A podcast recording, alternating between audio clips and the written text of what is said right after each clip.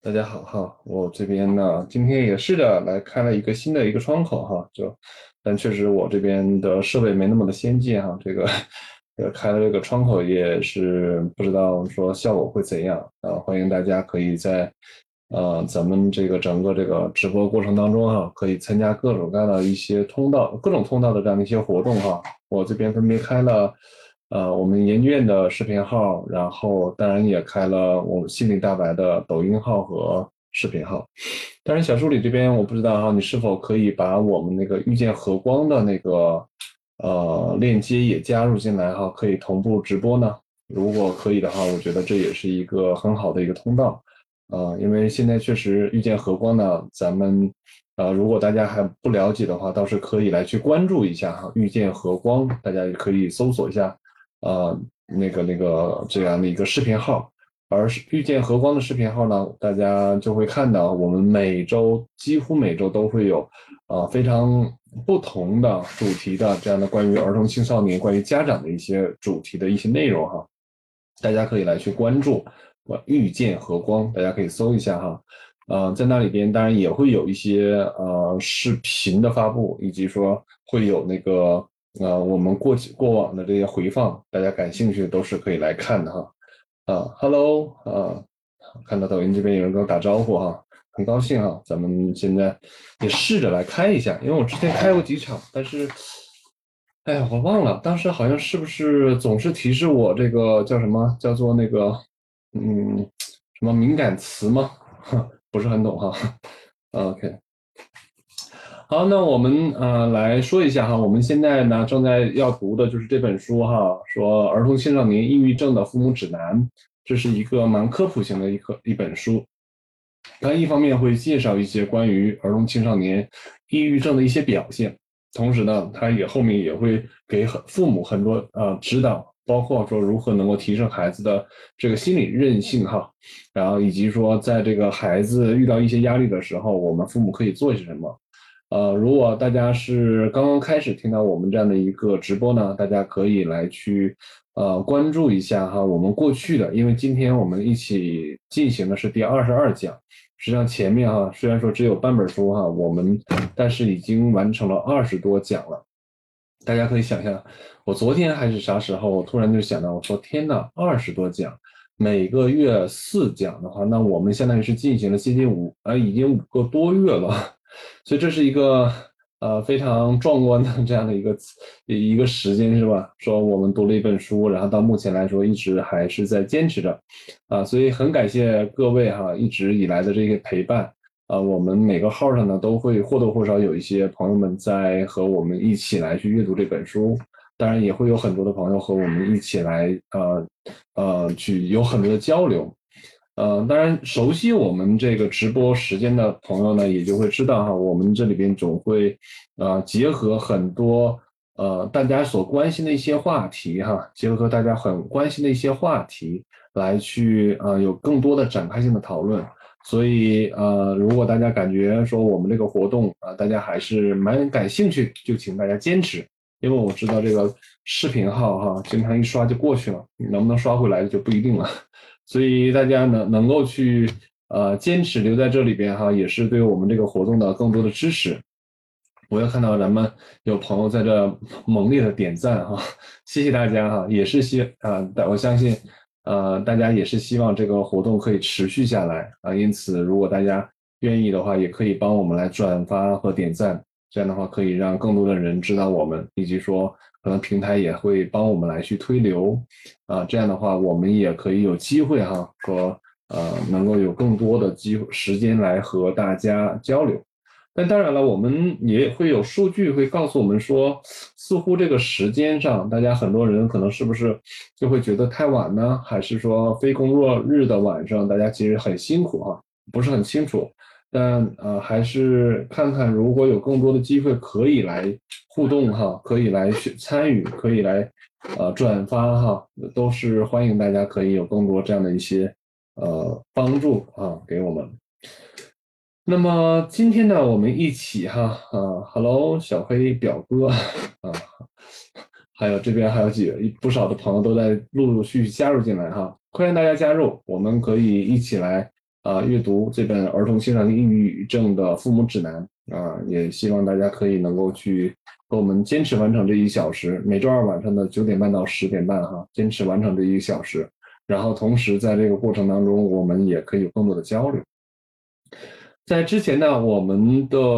讨论当中啊，涉及到了很多，包括学业的压力哈，包括这个家庭的状况给孩子带来的这种情形，包括孩子面临丧失分离的这种体验带给他们的这种影响等等哈，然后以及说父母在这种不同的情况下可以做一些什么，那是咱们前面在这第四章哈前面几节曾经有讨论过的。我们每次只讨论一个主题。呃，进展很慢哈，所以大家可以参与进来。那么今天呢，来讨论一个很有意思的话题，叫做霸凌啊，包括网络霸凌暴力。这个呢，呃，不知不觉成为我们生活当中的一个流行词，是吧？不知不觉的成为了我们生活当中的流行词。那么很多的小孩子也都知道了这样的词汇，很多的家长们对于这个词汇也会有很多的这种担忧。很担心自己的孩子会在，呃，这个过程当中上学期间啊会被霸凌，但确实霸凌的事件是时有发生，甚至说是还蛮普遍。可能在过去的时候我们并不叫霸凌，但现在哈有了这样一个专属词汇之后呢，仿佛它成了一个非常重要的问题。但当然也一定有问题存在。我们先看啊老惯例哈，先读。边读呢，也会边会来解解释，有一些我自己的一些理解会加入进来，然后结束之后，剩下的时间大家参与讨论。所以在整个过程当中，大家可以不断的哈参与啊，可以打字啊，可以可以有更多的这些呃留言哈，然后我。边读会边停下来，来看看大家的留言，以及说，呃，也会回过头来来去回应大家的这些留言哈。所以大家就边听啊边留言。如果有书的哈，大家可以把书翻到第九十二页，我们来看霸凌，包括网络暴力。那社交媒体上的霸凌或者是网络暴力，可能是互联网上最常见的威胁，可能会出现在各种社交媒体网站、短信。电子邮箱或者是线上聊天室中，尽管社交媒媒体有很有很多积极的方面，包括有机会获得呃网上的支持、乐趣和陪伴，但不受监控的网络活动可能意味着孩子也会也许会被劝说去玩网络游戏，进而陷入远远超过自己经济能力的风险之中。如果孩子所在的群体一心想着传流言蜚语，啊，注重外表，那孩子很可能会被呃欺呃会有被欺凌的这种情况。不幸的是，这种情况很常见啊，污名秽语在网络暴力中经常出现。所以大家可以来去体先听先体会哈，因为现在网络的这个发达，网络的这种普及，网络的易得性。确实，在我们现在的这种当前状况当中啊，是否咱也呃，大家都领教过哈？别说孩子，咱成人都是深深的受它影响，甚至有没有一种感觉，时时刻刻手机在手，没有办法离开哈？如果你的手机离开了你，就仿佛你的生活去了大部分，呃，体会一下这种感觉哈。呃，为什么要体会它？因为我们经常会因为手机跟孩子发生冲突。呃，但事实上，我们大人呢，我们家长呢，在手机应用使用方面又是怎样啊？大家可以来去体会一下。OK，我们接着读哈。其他形式在网络威胁，呃，其他形式的网络威胁还包括发送带有性性暴力图片的这种色情信息。那陌生人可能会通过这样的方式接近你的孩子。刚开始。给他发一条无害的信息，建立友谊，那最后建立线下见面，那这种互联网引诱也许不仅仅是见面啊，还会因为发送裸照或者是色情的图片而被索要费用，也就是被勒索哈。那英国防治虐待儿童协会列出了孩子可能遭受网络虐待的这种各种迹象，如果他出现以下的情况，请你保持要。啊，要保持警惕。那这里边，首先啊，第一个，大家可以来听一下哈，说上网的时间比平时多得多或少得多。上网的时间可上网的时候可能在发信息、玩游戏，或者是使用社交的媒体。哎，那这个部分哈，大家可以来去看一下啊。但是呢，这个确实在当前来说混淆太多，很多时候这个小孩子啊都是在玩各种各样的游戏，以及说这个使用时间又很难把控，在青春期阶段哈这样的问题又太常见，所以各位家长本身又很焦虑。但当然不要因为说听到这样的一些或多或少的情况下的时候，都变得更加的焦虑。我觉得这并不是我们所期中啊所期待的。而或许对于大家在这个过程当中，如果你们可以哈，能够多一些这样的一些观察觉察，或许对于我们这个孩子的发展会有更多的这样的有有益的帮助哈啊。好。那第二条，在上网或者是发信息后，看起来会冷漠、沮丧或愤怒，也就是说，这个时候需要来关注一下我们这些孩子的一些情绪、情感哈，情绪体验。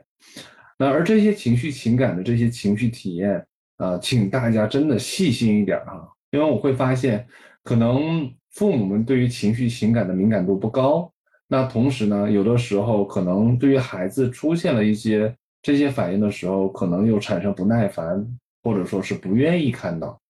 那么这些时候，可能对于我们来，对于我们这些家长来说啊，就会变得呃，情绪变得变得很负面哈，呃，很不耐烦，很不想去关注。但对于孩子来说，这个时候可能更多的时候是感受到的是一种被拒绝、被忽视啊，甚至说是被排斥。其实本身这个过程里边，孩子已经遇到了困难，但当然我们家长有的时候是粗心大意，或者是说没有察觉到自己的这些情绪情感，可能也会雪上加霜，啊，这个呢就请大家来在这一点上能够多一些这样的一些观察哈，多一些这样的一些注意。好，那下一条，对网啊对聊天的对象以及他们在网上或者手机上做呃做什么守口如瓶。就是他 很多时候并不愿意告诉你一些秘密哈，你要小心啊。呃，如果只是一些常规性的，为什么会是有秘密？这些秘密又是怎样的呢？我们大家可以来去尝试在这个过程当中来去多一些思考跟观察。下一条，手机啊、笔记本电脑或者是平板电脑上有很多新的电话号码、短信或者是电子邮件地址，那这些也是同样的，就是说。也就是说，仿佛你的孩子哈一下子呃多了很多很多这种沟通啊交流的通道渠道，那么这种沟通交流通道渠道那是来自于哪里？那这里边到底他的问题在哪里啊？呃，是一个正常通道哦，这孩子好像多了很多的社交，还是说这里边哦这孩子多了很多的风险？那请大家在这个时候可以来去同样哈多一些观察，多一些警惕性。因为对于小孩子哈，大家真的切记哈，不要想象说这个小孩子啊，当你跟他说过一次啊，这个孩子就什么都懂，一切问题都改了，啊，这个不现实，这个不现实哈。所以说，孩子出现了这样一些状况和问题的时候，他们其实很多时候是没有自知能力哈，同时他也不见得有那么好的自控能力，而在这个过程当中，或许。他真的非常需要家长的一些帮助，帮助他来辨识，帮助他来去啊把握这个界限，帮我帮助他来去管理这些。事实上，孩子可能是蛮期待和蛮需要的。所以有的时候，请家长们不要在这个地方会变得很很慌乱哈，说哦我要给孩子空间，这一给孩子空间撒手不管，这是非常极端的一种做法。同时呢，也不要说哦，通呃说这个呃孩子玩玩手机太失控了，那我就严管，然后密不透风，这就跳到另外一个极端，所以这个孩子也并不见得说在这个时候里边能够哈被你的这种严管所能够得到帮助，所以请大家在这些时刻其实挺难的，是不是？作为一个家长啊，真的是挺不容易的，如何找到这样的一个平衡点，合适的这样的一个一个力度？事实上并不是那么容易的一件事情，并不容易哈。所以说，在这个过程当中，到底是怎么回事？到底是怎么弄？到底是怎样的是一个一个合适的尺度？没一个标准。但请大家在这个时候要要要要耐受住这个过程当中的焦虑啊，耐受住在这个过程当中可能不断的出现的这种挫败和失呃失败的情形，而在这个时候能够去尝试多一些调试调整，和孩子能够多一些这样的摩擦磨合，或许这些时刻里边反而会让我们啊能够多一些机会。啊，同时记住哈，耐着性子，请耐着性子来去做这件事情，很多时候并不那么的顺心，所以作为家长啊。这是一个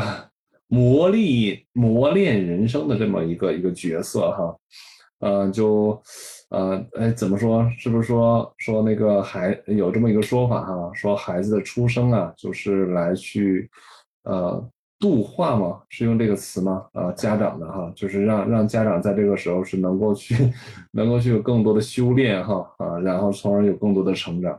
啊，也对。啊，因为在这个过程当中，家长朋友们其实并没有任何的这种培训，也没有任何人教会你如何做父母、做家长，而都是摸着石头过河。但当然挫败难免，所以请大家也能够去知道哈，在这个过程当中不容易，但同时也请大家能够去坚持啊，因为什么？因为我相信每个想做父母的哈。啊，每个做父母都希望自己能做一个好父母。每个父母的孩子，啊，父母都希望这个孩子能够得到更多的爱和更多的支持跟帮助。所以呢，我相信这些都是事实。但是呢，只是在很多时候可能，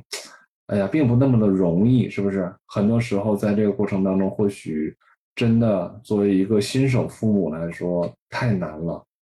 因此啊。就说到这儿，就请各位家长们，如果大家愿意，可以跟我们保持互动哈。啊，当然在三个不同的平台里边，大家啊，如果你愿意的话，可以来打字，说说你们在作为一个父母上的困难，说说你们在养育孩子过程当中哈，当前所面临的一些呃，对你来说哈很挑战的事情，大家都可以来打字哈，参与进来，我我这边都会呃会在。这咱们这个交流当中啊，给大家一些回应，嗯，好，那大家啊可以边听边打字哈，我再来读一段，说英国防治虐待儿童协会建议，你可以采入采用以下的这些行动，大家听好，这些都是很好的一些小妙招、小方法。第一个，仔细倾听孩子在说什么；第二个，让他们知道。啊，将这些事情告诉你是正确的做法。第三个，告诉他们这并不是他们的错。第四个，告诉他们你会认真的对待。第五个，不要与据称啊，不要与据称是施虐者的人去对峙啊。第六，接下来一个说是呃，解释你下一步将要做什么，就是你要跟孩子说明白这些东西啊。再下一条。啊，尽快报告孩子告，尽快报告孩子告诉你的事情。那也就是说，在这个时候着急啊，可能嗯很必要，呃，因为这确实在这个过程当中，我难免作为家长来说，对于孩子出现种种情况都会非常非常的着急。但另外一方面来说，也请大家呃能够去淡定。因为这个时候只是在慌乱中、忙乱中，并不会解决问题，是吧？而在这个过程当中，我们或许能够去怎么说呢？能够去在这个时候更加的淡定，做出判断，同时可以跟孩子有更多的交流，能够促进孩子对你的信任啊，以及说可以分享这些可能潜藏的这些风险，然后你也就有机会来去。识别风险哈，避免风险。但如果这个时候更多是什么？是不理解啊，更多的是责骂，更多的是一一些呃批评。那这个时候大家可以想象，孩子是会怎么样？会推开你。即便他自己在困难当中，他也不愿意跟你讲。甚至如果比较极端的做这种现象出现，会是怎样的？这个孩子可能反而会做更多带有破坏行为的事情。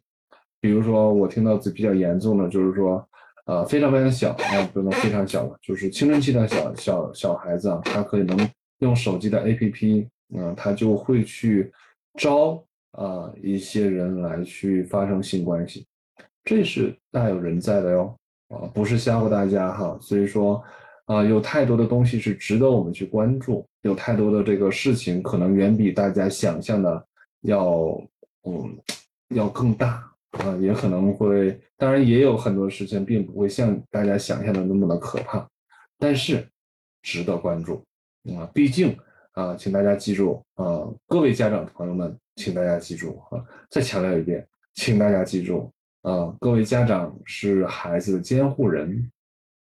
在这个过程当中，孩子的这种身体啊，孩子的心理，孩子的风险，孩子的很多哈，监护人都是有着一定的责任的。而在孩子成长过程当中遇到各种各样的情况，呃，监护人以合适的方式来来去行动，这是非常必要的。比如说，当孩子可能出现哈。一些咱们担心的这种抑郁啊、焦虑啊等等的这些表现的时候，哈，那么就是需要来去考虑是否来向专业人员求助，那是否需要到这个专科医院去看，去做一些啊评估，那是否在这个过程当中，哈，是需要一些专业人员在这个时候能帮助我们来去。呃，做出一个合适的、准确的这样的一个判断，所以这些呃，我想作为家长朋友们哈，我需要在这个地方来提醒，因为很多时候我们在接咨询的时候也会遇到这种情况。那什么样的情况？就是说家长仿佛哈把孩子送到咨询师这里边，然后所有的问题都来找咨询师，但请大家知道，其实咨询师并不是万能的，咨询师有自己的工作职责和工作范围。啊，咨询师并不是说什么事情都能做啊，并且咨我们现在心理咨询的频率是一周一次、一周两次，非常的低，而很多的风险情况并不会在这个一个五十分钟或两个五十分钟能够很好的去呈现，那有太多的可能性是发生在咨询时间之外，而这些时候，呃，家长其实是一个非常重要的监护人。但是家长又如果在这个时候也很难去控制的时候，那就是需要找专科医生哈，精神科专科医生来去帮助判断，来去帮助来诊断。而在这个过程当中，大家就要小心啊，不要回避，不要回避问题啊，因为什么？以免延误良好的治疗时机啊，一定是在这个过程当中，就咱们要知道，呃，怎样的方式能够更好的帮助我们。孩子帮助我们家庭啊，而心理咨询呢，恰恰只是说，在孩子哈能够呃，首先呃是没有精神疾病啊，或者说是在呃这个被被判断为是精神疾病，而在呃服药哈，在医精神科医生的这种这种他的这种治疗监管情况下，哎，然后啊父母呢，同时又能承担起父母的职责。而在这个时候，咨询师可以做呃，在心理层面的这个辅助的功能，它可以帮助孩子啊一起来探索内心世界里边不能说出来的一些压抑在心里边的一些内容啊，哎，帮助孩子能够去更多的去用不同的方式、不同的流派来去有更多的探索，或者是说有一些什么样方式方法解决问题的这种讨论等等，就是心理咨询不同流派对于帮助。家庭帮助人呢是有不同的方式方法，而在这个过程当中，重要的是说各司其责，才能啊，并且互相配合，才能更好的帮助我们这个家庭。所以说，在这点上有一些小科普哈，有一点小科普，因为我觉得这样的科普非常非常重要呃，也是希望大家能够知道。呃，能够合理使用这些专业资源，呃，该去看精神科医生的，那就去看精神科医生，呃，该去向呃心理咨询这部分求助的，那就求助心理咨询，呃，但当然，心理咨询往往是在精神科判断说是一个可以在咨询范围之内啊这种情况下来工作的，呃，所以请大家能够去。呃，明白各种资源的这种这种，它能帮助到些什么，以及在什么情况下来使用这些资源。OK，这是这是我特别想要跟大家来讲一件事情。哦，我看到有人问哈，说，哎，咱们这个视频号里边有回放吗？我们视频号哈，就和光呃研究院的视频号里边应该是没有开回放，但是呢，大家可以在和光研究院的这个屏幕上哈，有一个二维码，大家可以来去。呃截屏哈，然后扫二维码加我们小助理，我们助理呢也把那个号码打入打上来了哈，呃幺八零幺幺三五六八七五这个号码大家可以加，然后之后来去看。呃，它我们会有另外一个平台哈，呃，会来去把这些合集给大家集合起来，大家可以来看。然后心理大白这边倒是说，大家想看回放的话，是可以直接来播回放的。呃，那我忘了是不是全的哈，大家可以来看。然后如果大家觉得说是这么看哈，特别不方便，那经常，哎，也不想看到我这张脸，OK。那大家可以找喜马拉雅，喜马拉雅里边搜“心理大白”哈，也会找到这样的一个内呃这样的一些内容哈，我们也会呃定期来更新，啊，呃这个视频有呃规律吗？是都是什么时候播哈？我们这个活动哈，这是一个活动，是都是直播哈，每周二晚上的九点半到十点半这个时间。因为考虑到很多家长哈，白天要上班呐，然后晚上啊，可能还还要先处理孩子哈，基本上九点过了，把孩子要摁倒了，然后自己可以有一点闲暇时间刷手机了啊。我所以我们把时间定在这儿哈，每周二晚上的九点半到十点半，啊，我们的读书啊的内容是儿童青少年抑郁症的父母指南，是拿这本书做蓝本哈。啊，做引子其实叫引子，很多时候读了一些东西就会无限的扩展，啊，一个小时呢也只是读那么一两页，然后剩下的都是大家一起来交流，呃，这是一般我们的读书形式，所以在这个过程当中，大家可以来去有各种各样的反馈提问，可以来讨论刚刚听到的这些内容，啊，也可以来提出你们在生活过程当中哈和孩子的一些困难。呃，以及自己哈的困难都都可以来去讨论哈。当然，我我的回答问题的方式也请大家能够了解，就是我不会针对某个人在那问更多的个人化的信息啊，因为这是一个开放式平台嘛，咱不问个人化信息。但是大家提出的问题，我一般都会以普遍性的这种方式哈来去干嘛来去啊做解读。啊，所以啊，可能也很适合于其他的更多的人哈。所以说我一般的解读都是那种比较范式的哈，泛泛的那种，那种属于一个从一个更大的范围角度来去做解读。所以有可能说会呃适合这个提问题者，有可能不适合，但是会结合这个问题。但如果你觉得说你想暴露更多，你也可以来去提供更多的材料，OK。但我个人其实并不是很建议。因为毕竟是可能有很多的内容是隐私，有可能大家还没有注意到，啊，这种这种求助心切啊，推动着啥都往出说，其实可能并不是特合适。所以说你可以提出问题，但把你自己呃私人化的部分哈就不说了。而我呢会记住这种这些问题来去做分享啊，我想这样的就够了。如果哪里边没有说的特清楚，或者说哎你还想追加问题，那就请继续追加就好了啊。所以这也是我希望用一种方式能够去保护到大家的一些个人的隐私哈，嗯，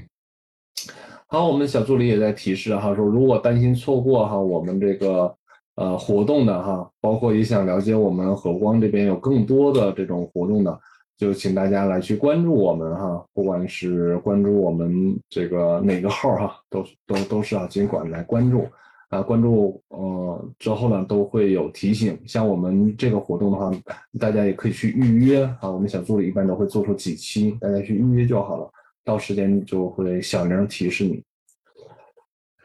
呃，这样我再来把这一页读完，然后我们就停下来哈。然后至于这个童年期虐待，包括性虐待的部分，我们留在下一下一集。而今天呢，我们把这个关于这个。霸凌和网络暴力这部分先说完哈，我看到有朋友打字了，感谢哈，一会儿咱呃剩下的时间慢慢说哈，啊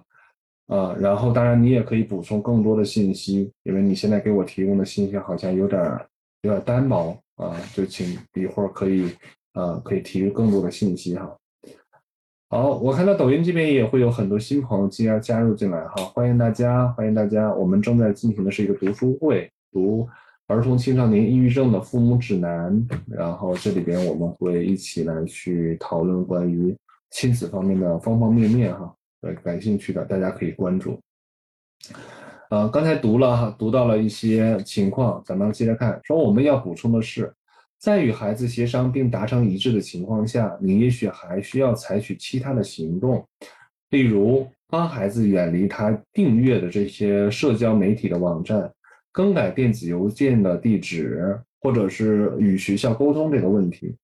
如果孩子可能遭受了这种虐待的受，呃，可能是遭受虐待的受害者，所有的学校都有安全条例来处理这样的情况。当然，括弧这是在国外，在国内并不这么的简单。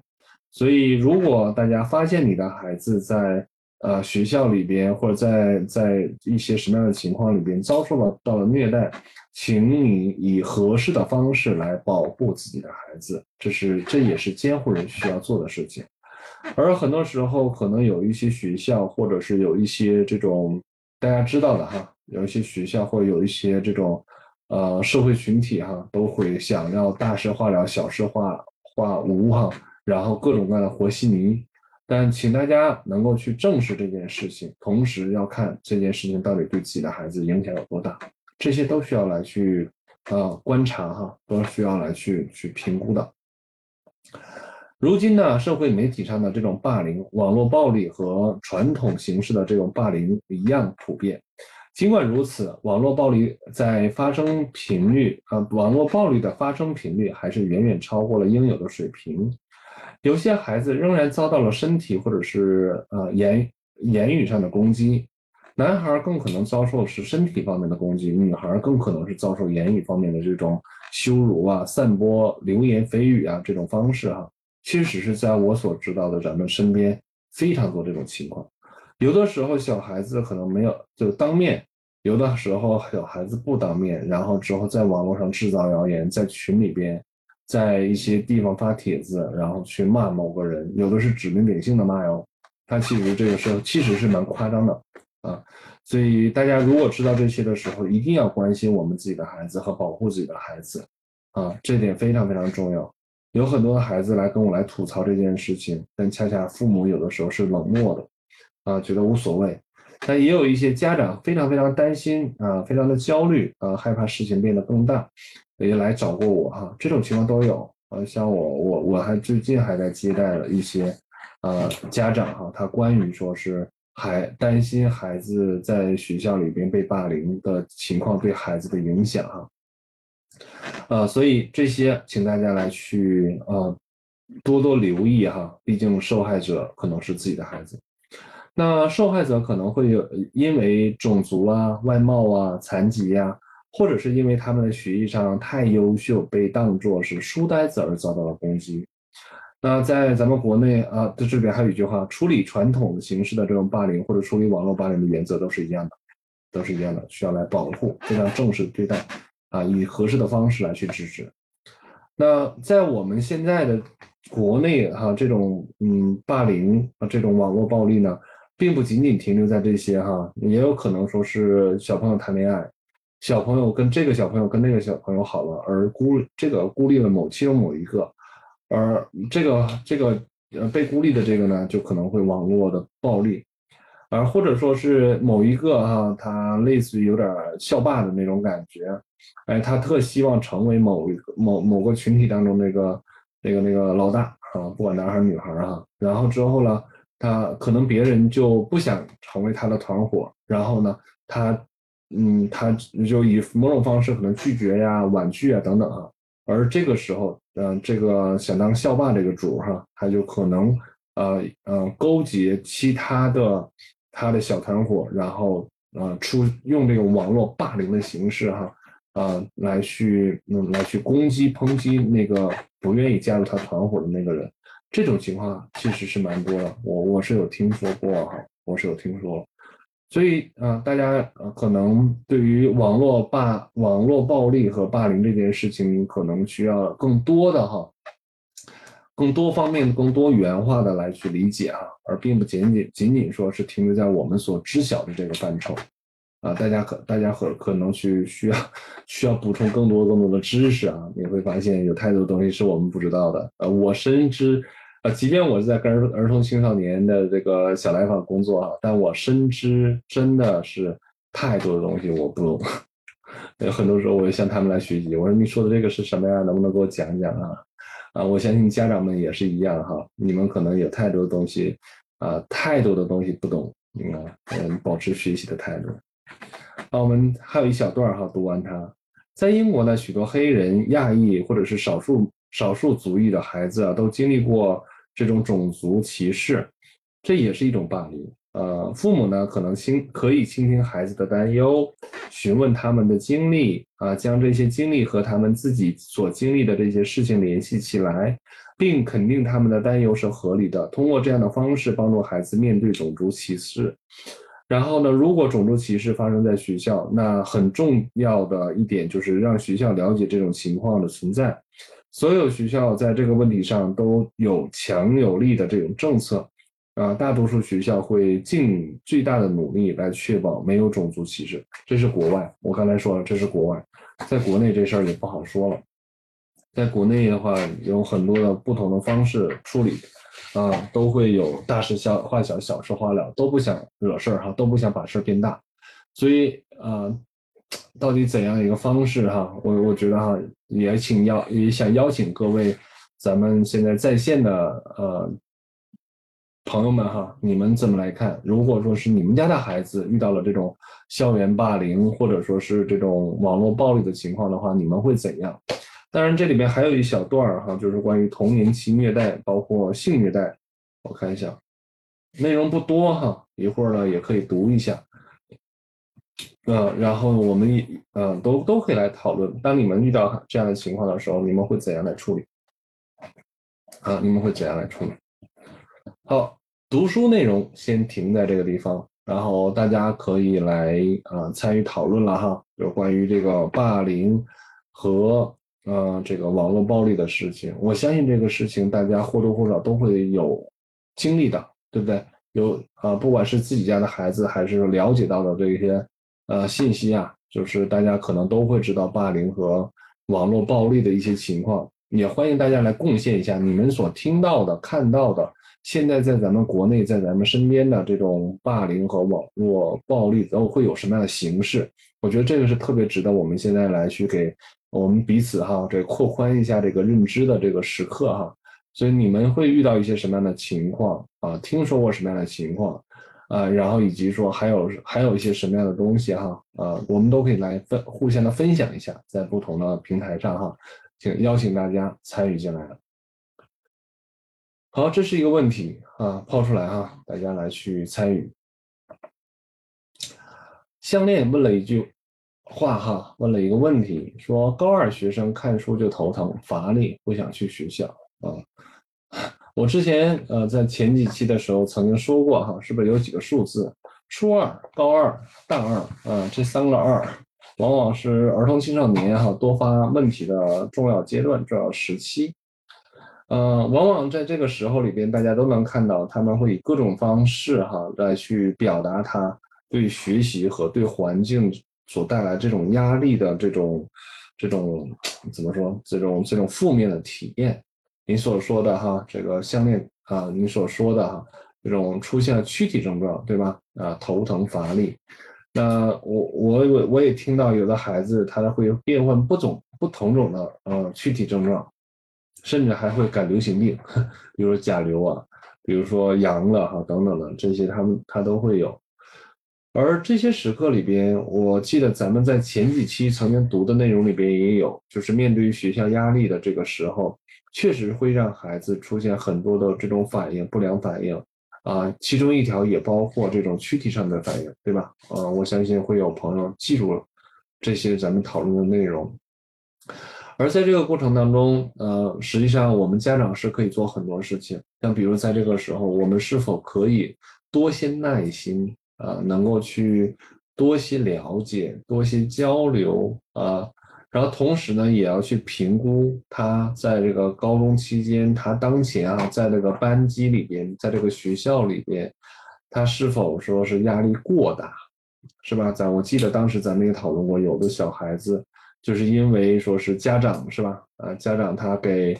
呃，叫做呃，不断的奔着好学校、小好学校，奔着好班，不惜重金哈，给送到了这样的一个班级里。但是实际上这个孩子却在这个事情上来说并不能够胜任，啊，他确实可能当地头蛇没问题，啊，在原有的学校里边考出前多少多少名，甚至前几名，呃，或许当或许在那里边当地头蛇是没有问题的。但等到了一个新的这样的一个这么高级、这么牛的这个学校的时候，可能他没有办法来再继续当他的地头蛇了，而或许他不得不要面对他可能只是个中等生，而这样的落差差异对于这个孩子来说，就本身就是一个非常大的挑战。大家可以想象，那这个孩子本身在这个时候就会啊有很多的挫败，别管学习学习好不好，但是挫败和。这种超超强那种不如别人那种感觉是非常强的，所以这也会造成孩子的一种退缩，是吧？啊，不想去了，然后以及说现在的作业啊，班级的卷啊，当然也会有班级中的人际关系的困难，啊，都会可能成为说不想去读书、不想去学校的一个很重要的原因。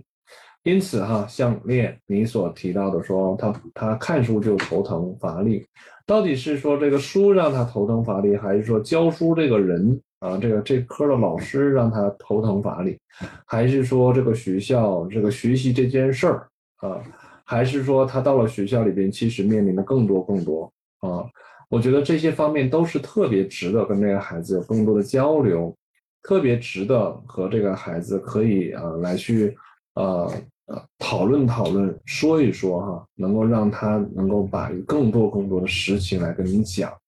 啊，我相信如果你可以跟他有更好的这样的交流沟通的话，可能他的症状就会有所缓解。如果你们确实发现，在这个学校里边有太多太现实、太具体的困难，而并不是说克服心理压力就能搞定的，那可能就是需要做出调整。这个时候不是说让孩子硬着头皮去顶啊，就是可以的这件事情，它并不是这么简单。OK 啊，苗苗说哈，说老师啊无辜辱老师无辜辱骂学生算霸凌吗？老师借题发挥啊骂小学生，对小学生发泄不满，这个可能更多是违反了伦理吧，违反了职业操守。那这个老师的这个素质到底是怎样？真的特别值得堪忧啊，对吧？老师作为对小学生的这个心灵的保护，以及说呵护，啊，以及说这个，嗯，怎么说？老师是园丁啊，老师要为很多事情负责的，这样的基本的这样的伦理的基础都没有，而是借题发挥哈，拿孩子来泄火泄气，啊，那这个确实是一个蛮。呃，我不知道算不算霸凌哈，但确实听起来这是一个蛮糟糕的一件事情，所以我我也不知道这种情况哈，我我对学校很多的规则不是特了解，说实话，啊，每个地域的学校的困难也不一样，所以在这个时候是否可以向学校反馈啊？是否可以取证？是否可以在这个时候来，呃，对这个老师会有一些什么样的一些一些一些，呃呃呃。处理哈，嗯，当然有的时候你也会发现，呃，也不一定是老师真的会干这件事儿，有可能是我们的孩子内心世界里边对这个老师有太多负面的这种情绪和体验，而孩子可能在他的世界里边也会，呃，有另外一个非常糟糕的一个老师，嗯，但是这个老师可能跟现实这个老师有一些，呃，他是不一样的哈，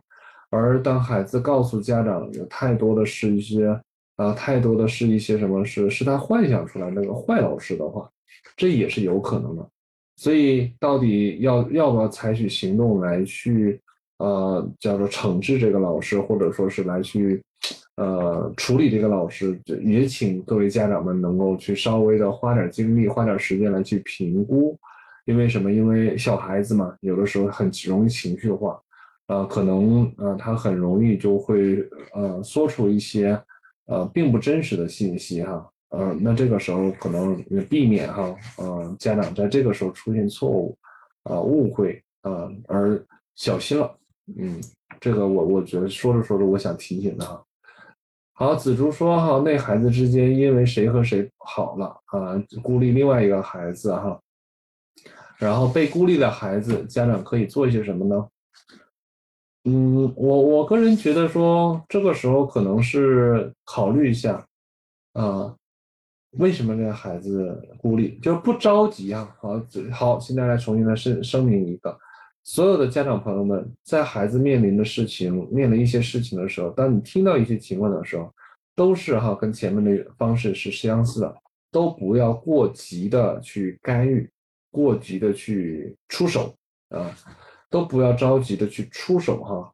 而能够有一些时间，能够去调查一下这里边的实际情况，包括这里边向自己的孩子来问清缘由，包括也可以听一听啊老师或其他人来讲一讲这里边的缘由，它总会有各种各样的一些可能性。但当然，这个时候能表现出来你对于自己孩子的信任和支持非常非常重要，但同时也不失客观的来去评判这件事情，也同样非常非常重要。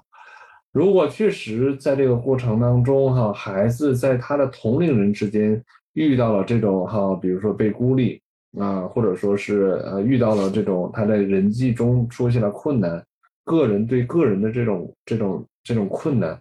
那就请大家来去也来去思考，什么情况下是我们需要介入，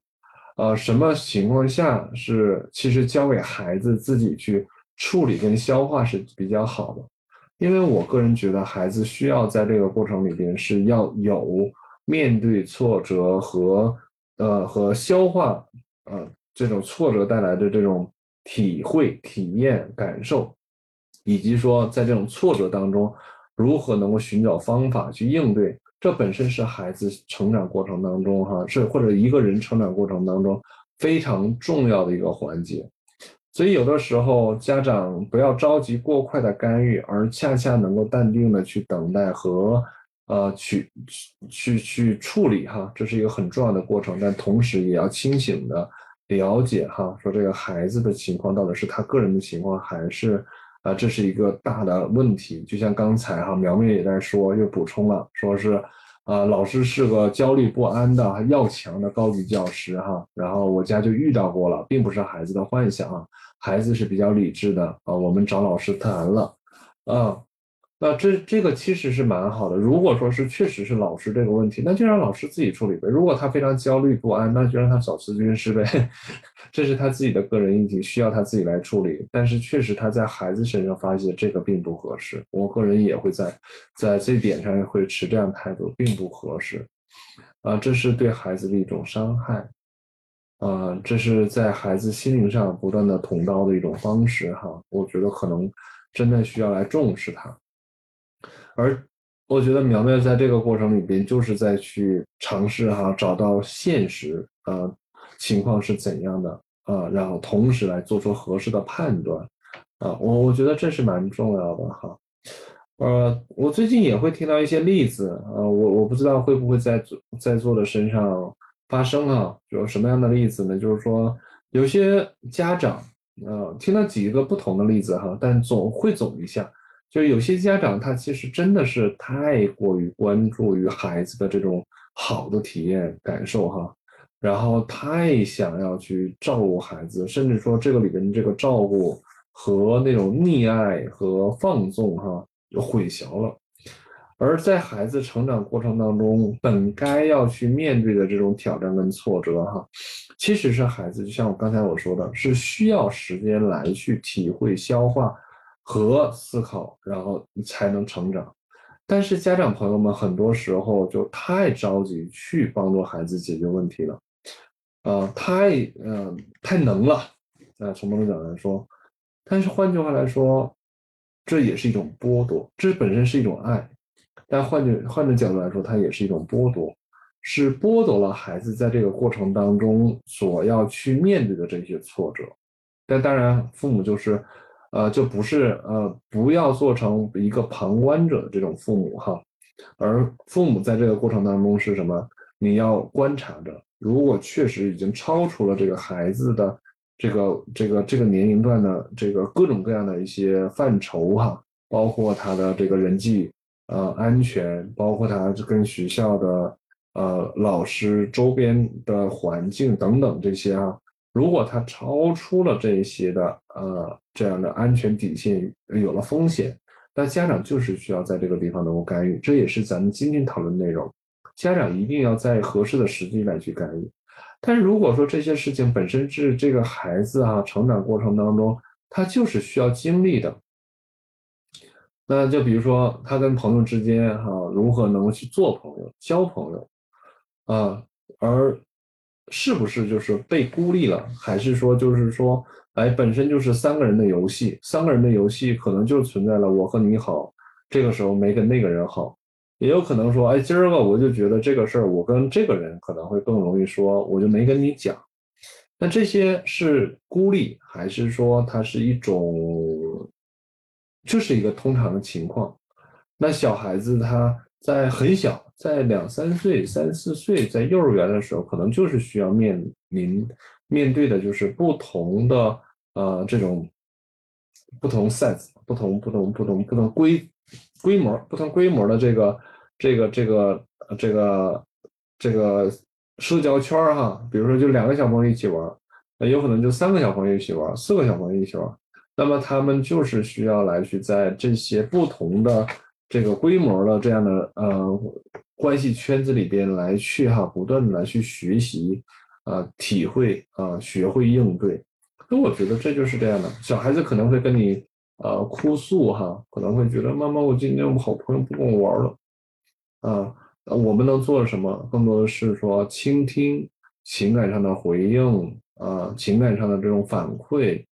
然后呢，同时呢，也可能在这个时候能够给孩子一些支持性的这样的一些一些做法，比如说倾听本身就是一个支持性的。小孩子说着说着，没准自个儿说通了，就不需要你说啥。哎，有的时候小孩子确实不知道怎么办了，那就想听听家长的建议。那这个时候你也可以来分享一些经验，但不是教，不是说教。哎，因此啊，大家就可以来去琢磨。其实很多时候，呃，有没有发现我分享了这么多这么多次，其实关于父母如何和孩子交流这件事情，仿佛一直都是一个，呃，这个高频词哈，仿佛在这个过程当中一直都会不断的会被提及，所以大家也可以来去思考，我们该如何可以跟孩子更好的去交流，如何在孩子这种情况啊遇到问题的情况下，他会想到跟你来讲。而不是说藏着掖着哈去对抗，如何能够哈在这个过程当中啊，可以哈在孩子遇到困难的时候，孩子遇到呃一些不知所措的时候哈，他可以能是向你求助，而不是躲开你，啊，所以这些啊都请大家来去体会哈，都请大家来去感受啊，你好啊，打招呼哈，说花好好看。谢谢，哎，确实，今年的这是我朋友给我寄过来的芍药，大芍药特别美哈，但是也接近于败了，啊，谢谢，呃，所以，啊，花花也是调整，也是一种调剂哈，调整人的内心。好，啊，苗苗说，嗯，倾听，哈，最近在练习倾听，嗯，是的，练习倾听很重要啊，能够去不评判哈。管住嘴，但同时又能够去，呃，能够更多的去听，而不去过多的这种评价、否定、哈、批评等等哈。哎，这个倾听其实不容易的一件事情，倾听非常不容易。呃，在我们做咨询师哈，练倾听，在早期练倾听的时候是非常非常的，呃，重要的一个基本功。所以各位家长们哈，呃，在倾听过程当中遇到困难很正常，但别着急。这也是一个非常重要的一个基本功。哈，哎，然后紫竹也说分享而不说教，嗯，收到，谢谢老师回复，不客气哈，希望能够对你是有帮助的哈，也希望更多的人如果遇到相似的问题，通过刚才的这样的一些，呃，我的一些联想哈，分享能够对大家有帮助哈，OK。好，我看到哈，我们各自的平台里边都会有很多人的进进出出啊，呃，很感谢大家对我们的这样的一个关注。那我们现在正在进行的是一个读书会啊，叫与其说是读书会，不如叫借题发挥。呃，我们是拿了一本书《儿童青少年抑郁症的父母指南》哈，找到一些主题，然后和各位家长朋友们、老师朋友们哈，就是在这拿着主题里的内容借题发挥哈。